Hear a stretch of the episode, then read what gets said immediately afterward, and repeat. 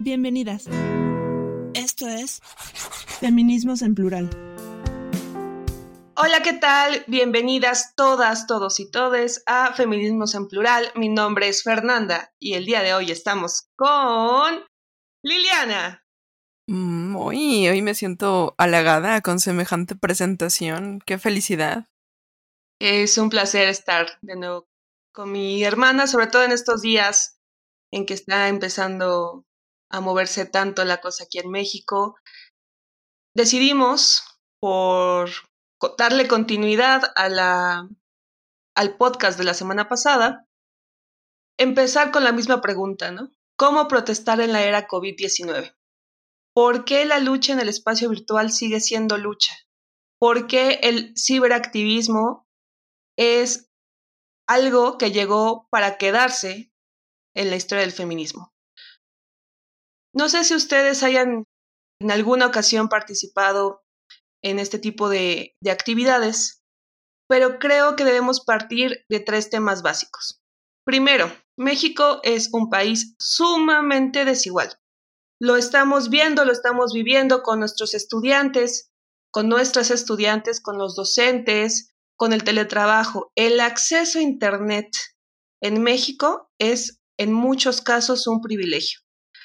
Segundo, hay un analfabetismo digital, sobre todo entre adultas, entre personas adultas mayores, que realmente nos está alejando, ¿no? Entre generaciones. Y pues también está el asunto de la brecha digital. Lo que yo conocí cuando era niña, que se llamaba disquete de tres y medio, las pequeñas USBs los DVDs, toda esta parte tecnológica y digital con la que crecimos y que la verdad ahora hasta da risa, ¿no? Inclusive, bueno, yo estaba muy chiquita cuando llegó la internet a mi casa, pero que, no sé, descolgabas el teléfono y se escuchaban sonidos extraños y no podías hacer una llamada porque alguien estaba ocupando el internet o viceversa. Todas esas cosas que me marcaban a mí como generación, a la generación que viene atrás de nosotras, bueno, jamás en la vida, ¿no? Tienen otra perspectiva, otra noción de la realidad y la virtualidad es parte de su vida. ¿Tú qué piensas, Lili? ¿Cómo ha pasado el feminismo a, a formar parte de tu activismo cotidiano? Fíjate que hay algo muy interesante que normalmente no lo dimensionamos en nuestra realidad. Pensemos por un momento en una cuestión muy sencilla. Nos presentamos hasta ante un mundo lleno de colegas eh, laborales, posibles jefes, posibles instituciones que en algún punto nos puedan contratar con nuestro perfil de Facebook. Y esas historias que nosotros vamos poniendo, que por cierto se quedan ahí toda la vida y son historias que están pues no sé, de 8, 10, 11, ¿cuántos años tiene Facebook? ¿11 años? no sé. Muchos. Bueno, pero, no diremos que nosotros somos de la era hi-fi. o MySpace. pero el punto es que tenemos este, este pequeño currículum, decirlo de alguna manera, que nosotros vamos a ir presentándole a nuestros posibles jefes a nuestras posibles eh, empleadoras y esa cara es la que mostramos.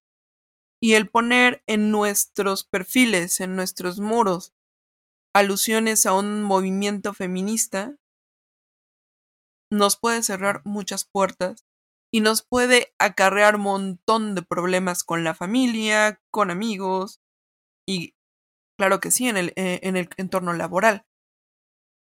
Bueno, claro, eso si eres consciente y lo haces de manera abierta. Pues abierta y aparte eh, eh, muy consciente de las consecuencias que esto implica, porque desgraciadamente también hay otro grupo de personas que en este punto al que hablabas del analfabetismo digital, también está la falta de entendimiento de los alcances. ¿A qué voy con esto? Que hay muchas sobre todo lo veo en temas como adolescentes que empiezan a utilizar el, Facebook, empiezan a utilizar Instagram y todas estas plataformas sin entender que del otro lado hay un récord y también que del otro lado hay alguien más que lo va a estar viendo, ¿no? O sea, a lo mejor cuando eres adolescente se te hace súper lindo eh, escribir un poema amor a tu novio con unas faltotas de ortografía, que siete, ocho años después ya lo ves y se o subir, ¿no? Y que se quedó o ahí. subir tu, tu... O bueno. Por, por, el puro gusto, ¿no? Tu foto sexy, exactamente. Tu boquita de pato, tu, traje de baño, eh, o cuando no usaste traje de baño en Cipolite, porque se puede, como no, con todo gusto. Si tú lees con atención las políticas de privacidad y de uso de las plataformas de redes sociales, sabrás que habrá algunos candados, pero lo que se sube a Internet es eterno. Exactamente. Es eterno. Y digo, si tú lo haces consciente de que lo estás haciendo porque quieres, a pesar de las consecuencias, pues ahí es una historia, ¿no? Desgraciadamente hay otro donde lo subes sin ser consciente de las consecuencias y hay otro tercer grupo que no sabe ni cómo subirla, ni cómo acceder a este tipo de cosas. Muy cierto. Entonces, el entenderte frente a un eh, activismo en eh, las redes sociales, en el Internet, implica hacerlo de forma consciente, saber a ciencia cierta que el poner mi cara y decir, sí, soy feminista, sí apoyo esto, no, no estoy en contra de las pintas, ya a mí me está cerrando posiblemente muchos eh, empleos y me está colocando en una situación en la que a lo mejor en la próxima reunión familiar me van a ver feo. Y así pasa, y es el costo que tenemos que Por asumir. Por otro lado, también está la otra cara de la moneda, que a partir de tu activismo te generes una, una oferta de trabajo distinta a lo que tú hubieras pensado.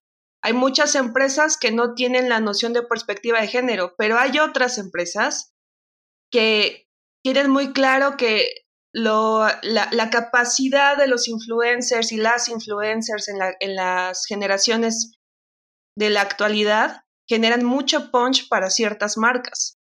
Entonces, no estoy diciendo que se debe capitalizar la lucha, no, no, no, cada quien hace su feminismo y lo construye como quiere, cada quien tomará las decisiones a su debido tiempo, las que tenga que tomar, pero sí creo que así como te cierra puertas, en algunas ocasiones a mí me han contactado, ¿no? Para decir, oye, no, no quieres entrarle a un taller, por ejemplo, no quieres dar una charla, oye, me gustaría que platicaras de esto, y qué padre, qué padre que de ahí puedas generar nuevas redes de contacto. Haters, como diría Taylor Swift, siempre van a existir, pero también es cierto que a pesar de esos haters y que tú tengas la capacidad de ser resiliente, ¿no? Y de, y de sobreponerte a todo, a toda la basura y todos los trolls que te avientan mierda, que te avientan las peores cosas, las cosas más indignas que te puedas imaginar en tus redes sociales que descontextualizan, que te afectan, ¿no? En tu imagen pública, también es una lógica de, de libertad. Por, por, eso mismo yo no creo tanto en los sensores y desafortunadamente los, los gobiernos tienden, tienden a eso eh, a, a, nivel mundial, ¿eh? no es un fenómeno local, es a nivel mundial. Y va a ser muy complicado entender los cambios que vamos a, empezar a vivir en los próximos meses si no entendemos que el Internet se usa hasta cierto sentido de una forma libre, pero también se usa en muchos sentidos de una forma política. Cuando tú entras a Internet y tú decides hacer pública tu posicionamiento político, estás definiendo una historia de vida, estás marcando tu propia huella digital y estás decidiendo de aquí soy, por aquí voy, esto me define. Y créanme que no ha sido fácil, ¿eh?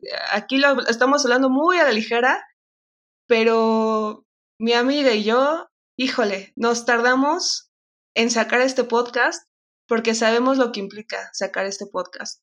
Porque cuando estemos muy viejitas y todavía existen los MP3, trataremos de reproducirlo nuevamente, ¿no? En fin. Ahora, también tener eh, eh, el asunto muy claro, ¿no? Internet, en Internet te encuentras de todo. Desde humor feminista a través de memes, que a mí me encantan, particularmente los del 8 de marzo, que son una maravilla. Pero también te encuentras videos, te encuentras cosas editadas muy creativas, ¿no? Que te permiten ver el pulso social, te permiten ver de qué va, qué se está construyendo en cada espacio. Hay muchas críticas a la globalización, pero para mí una parte de la globalización que me interesa mucho es entender cómo se está moviendo, cómo se está, cómo se está activando el movimiento a nivel internacional. Yo creo que el fenómeno de un violador en tu camino no hubiera sido tan potente si yo no hubiera visto a chicas en Francia, en la India, en Israel, en Chile, cantando la misma canción que yo estaba cantando en ese momento. Es muy importante, es muy simbólico ver lo que el Internet nos ha traído y lo que nos ha generado como feministas, una nueva forma de interactuar entre nosotras. Claro, y, y, es impresionante en ese sentido encontrarse redes de apoyo de manera internacional. Y hay que pensarlo desde un contexto como muy específico, porque yo creo que el ciberfeminismo está como muy romantizado en muchos sentidos, o esta idea, y hay que ser muy conscientes de dos cosas. Una, los gobiernos sí tienen su oreja acá y es parte del por qué nos ha costado mucho venir y salir y, hablar en voz alta. Y, y, segunda es el entender que hay países, hay elementos, hay espacios en los cuales no tan fácil encuentran una voz amiga en el feminismo, aunque la existe, pero no se encuentra tan fácil. Pensemos un poco, no sé, en el caso a lo mejor de Arabia Saudita, donde ni siquiera puedes ir a, pues no sé, o sea, salir a las calles a protestar, ¿no? Y, y saber que alguien desde otro lado, desde otras trincheras de otro país, te está mandando un mensaje de apoyo, yo creo que hay contextos en los que valen todo. Y creo que en ese sentido, para esas mujeres, pero que les haya sido un consuelo el decir, bueno, del otro lado del mundo, del otro lado del mar, tengo hermanas que, que me están escuchando y saben que estoy dando la pelea y saben que estoy aquí y que sé que en la medida de sus posibilidades me van a apoyar.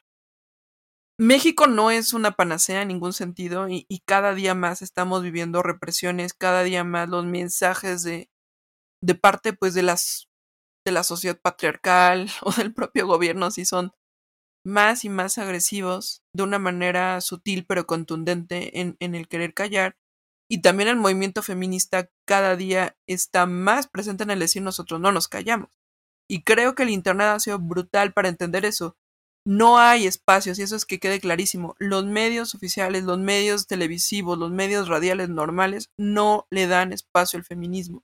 El feminismo se lo ha retirado a la fuerza porque al final del día en Internet se han creado las historias, se han creado los contenidos y ha sido tal su movimiento que le han exigido a la radio, que le han exigido a la tele que las volteen a ver. Y aún así véanlo, el, el espacio que tenemos como mujeres y como feminismo es mínimo, insignificante y generalmente es para decir hubo pintas, hubo disturbios, hubo problemas.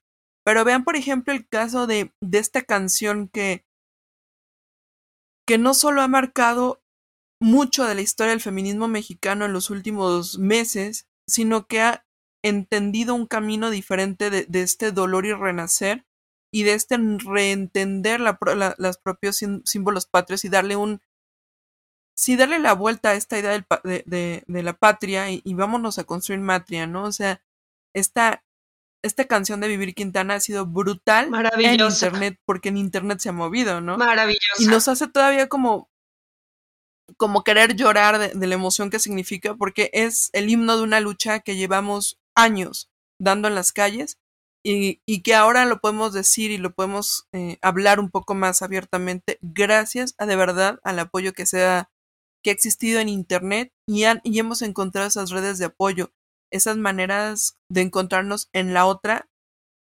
decir por lo menos aquí estoy, aquí estamos y estamos en la misma tónica. Y pues ahora estamos aquí, en esto. Pues estamos, estamos con miedo y a pesar del miedo. Esa es la verdad. Decir que esto se construye de la nada sería una, una falacia. Nuestra experiencia desde el ámbito de lo político nos permite tener otro nivel de análisis estratégico, pero desafortunadamente no, no todas consideran todas las implicaciones ¿no? de, de subir su contenido. Hay otras mujeres, obviamente, que son mucho más fregonas que nosotras para moverse en la tecnología del siglo XXI. Hackers, geeks, programadoras, bloggers, bloggers. que son distintos tipos de bloggers. TikTokers. Híjole, son un montón de nombres nuevos, ¿no?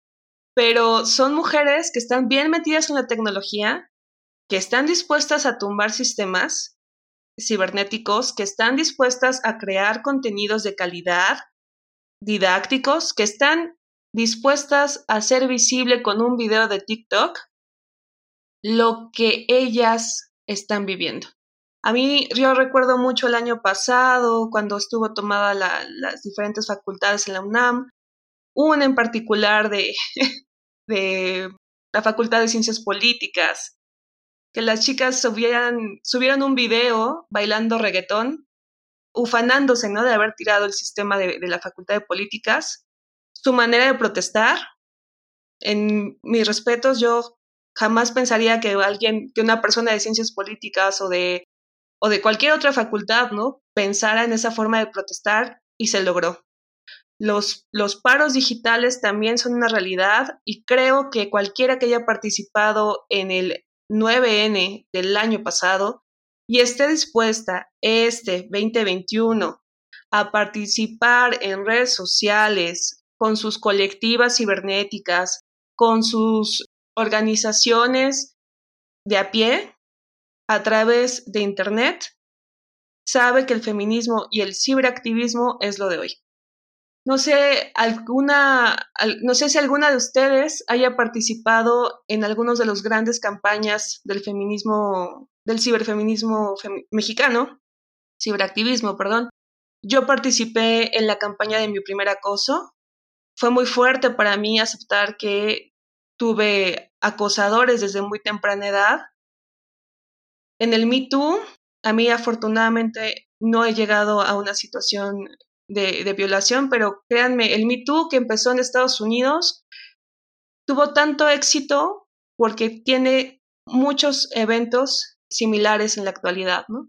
Lo hemos visto ahorita, actualmente ha costado carreras y qué bueno, porque hay personas que no deberían estar en el, en el ámbito público y no deberían ser referentes. Ahí tenemos, por ejemplo, a, a ¿no? El, señor está de, de sus ideas, de la ciudad de las ideas. Y bueno, ¿cuántos políticos no han caído gracias al trabajo de ciberactivistas que han impulsado una agenda en los medios no convencionales para hacer valer nuestra voz, para que todas estemos informadas y se creen lazos de hermandad sororidarios mucho más estrechos con la periferia, con la centralidad, con todas las mujeres que necesitan que su voz tenga una resonancia a nivel nacional. No, tienes toda la razón. Y de hecho, fíjate, en el caso específico de mi primer acoso, fue algo tan, tan, tan brutal por, por, la, por el, el punto en que se movió. Era una campaña que se movió de cierta manera casi como promoción a una manifestación, una de las primeras que fue masiva en la Ciudad de México, eh, de la lucha feminista de esta nueva etapa. Y, y la idea era eso, ¿no? Decir, bueno, ¿cuándo sufrí mi primer acoso? Y yo recuerdo que la aceptación fue tan brutal que se movía desde Argentina hasta Canadá, se llegó a mover en, eh, Europa y, y empezaban a contar cosas que dejaron a los medios callados. Porque todas, yo no conozco una mujer que no tenga una historia que contar de un acoso que haya, que no, que haya sufrido.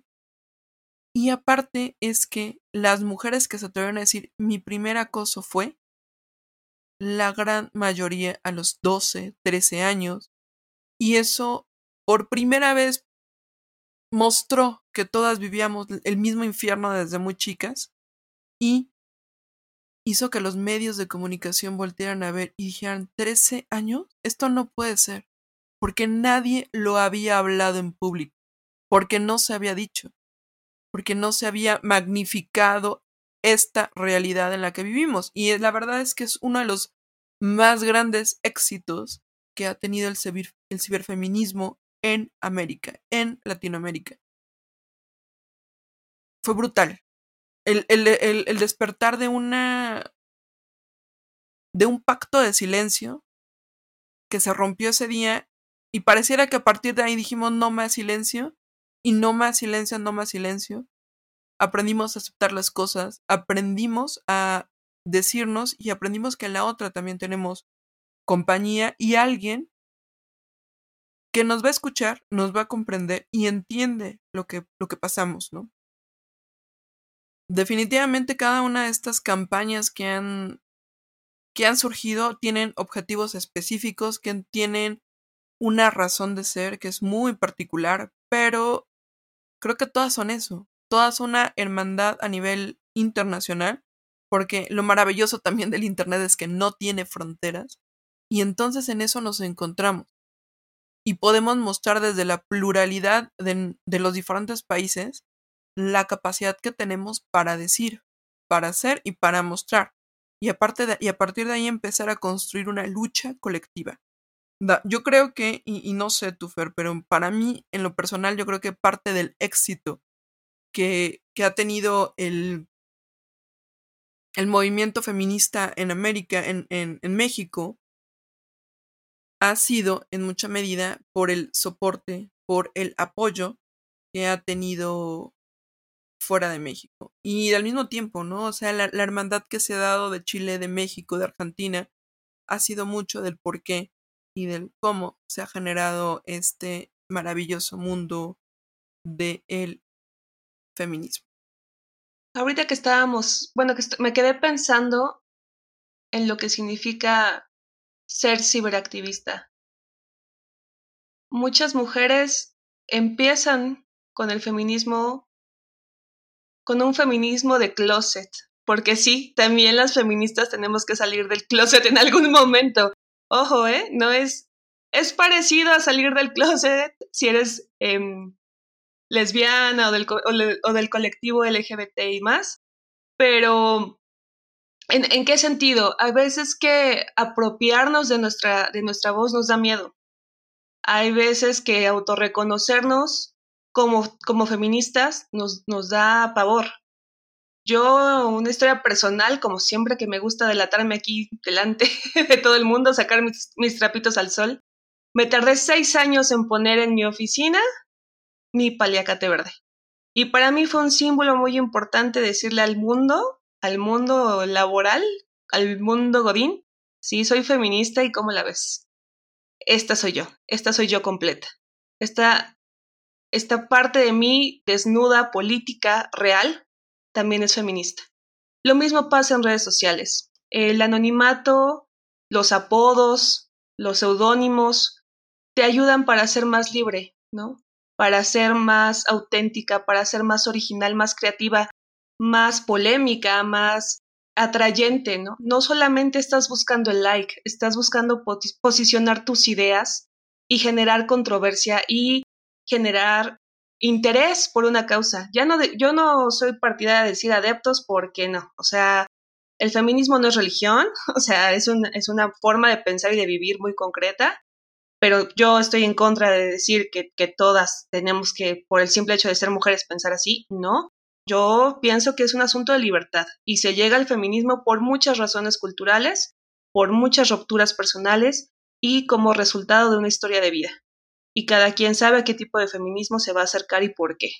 Pero bueno, en particular el ciberactivismo permite a muchas personas que tienen otro tipo de cadenas, particularmente mentales, irse liberando poco a poco de ellas hasta construir algo como, como lo que construimos mi amiga y yo, como algo que nos atrevimos a hacer después de muchos años de estar exponiéndonos en las marchas, de muchos años de estar debatiendo con con vatos que no quieren agarrar un libro y ponerse a leer, después de muchos años de enfrentarnos a, académicos que no entienden lo que significa el feminismo y que nos tachan de feminazis y demás, después de muchos años, en nuestros treintas decidimos alzar la voz y difundir nuestras ideas.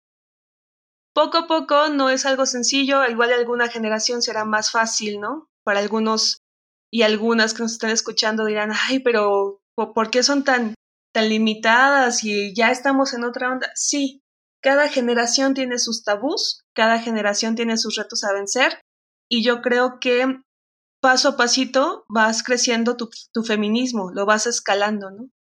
Yo jamás creí jamás creí atreverme siquiera a agarrar el micrófono y heme aquí charlando con todas ustedes y diciendo, toma, tu computadora, toma tu celular, toma tu, tu tableta y haz lo que puedas hacer desde donde estés. Muchas mujeres no pueden parar. Muchas mujeres no pueden ir a la marcha, pero pueden dar con un clic una enorme diferencia y dar eh, y mostrar a otras mujeres lo que piensan y lo que son y por lo que están luchando. ¿Tú qué piensas? ¿Con qué te gustaría cerrar? Fíjate que hay algo que, que es muy interesante en el caso del ciberfeminismo, y es que cuando nosotras estamos en la marcha, no voy a minimizarla ni por un segundo, pero cuando estamos en la marcha no somos visibles, es decir, tú, Fernanda, no eres tú, eres una más en esa marcha en el sentido como de lo que se ve de general. Pero en el momento en el que yo hago ciberfeminismo, yo comparto una imagen y yo me doy con una postura política en mis redes, soy yo la que lo estoy dando y soy yo la que le estoy poniendo la cara.